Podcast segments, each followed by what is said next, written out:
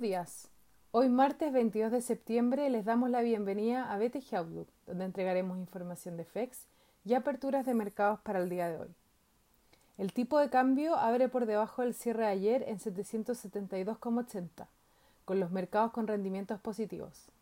Los futuros en Estados Unidos transan al alza, impulsados por las compañías tecnológicas, en línea con las acciones en Europa señalando que los temores que provocaron la corrección del comienzo de semana se estarían disipando.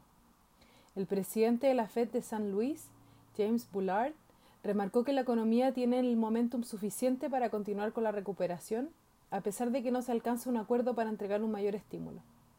Por otro lado, en el Reino Unido ya se están tomando medidas para frenar un rebrote, con el gobierno recomendando nuevamente el trabajo a distancia, luego que el asesor a cargo de la pandemia advirtiera que se encuentran en camino para volver a los 50.000 casos diarios en caso de no tomar medidas urgentemente. El Eurostock 50 sube más 0,51% y los futuros en Estados Unidos anticipan una apertura positiva. Por su parte, en Asia los mercados cerraron mixtos, con el Nikkei avanzando un más 0,18%, mientras que el Hang Seng cayó un menos 0,98% y el CSI 300 en China un menos 1,19%. Los commodities transan positivos, con el cobre avanzando un más 1,44% y el petróleo WTI un más 0,10%. La moneda estadounidense a través del dólar index se aprecia más 0,02%. Por su parte, la tasa del bono del Tesoro de 10 años se encuentra en 0,66%, transando en línea con el cierre del viernes.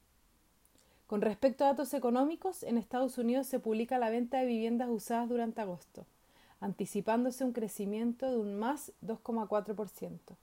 Además, los inversionistas estarán atentos a los testimonios de Powell y Manuchin ante el Congreso con respecto a la necesidad de mayor estímulo para impulsar la recuperación económica del país. El tipo de cambio opera en 773 hasta ahora, con el dólar apreciándose a nivel global y el cobre positivo.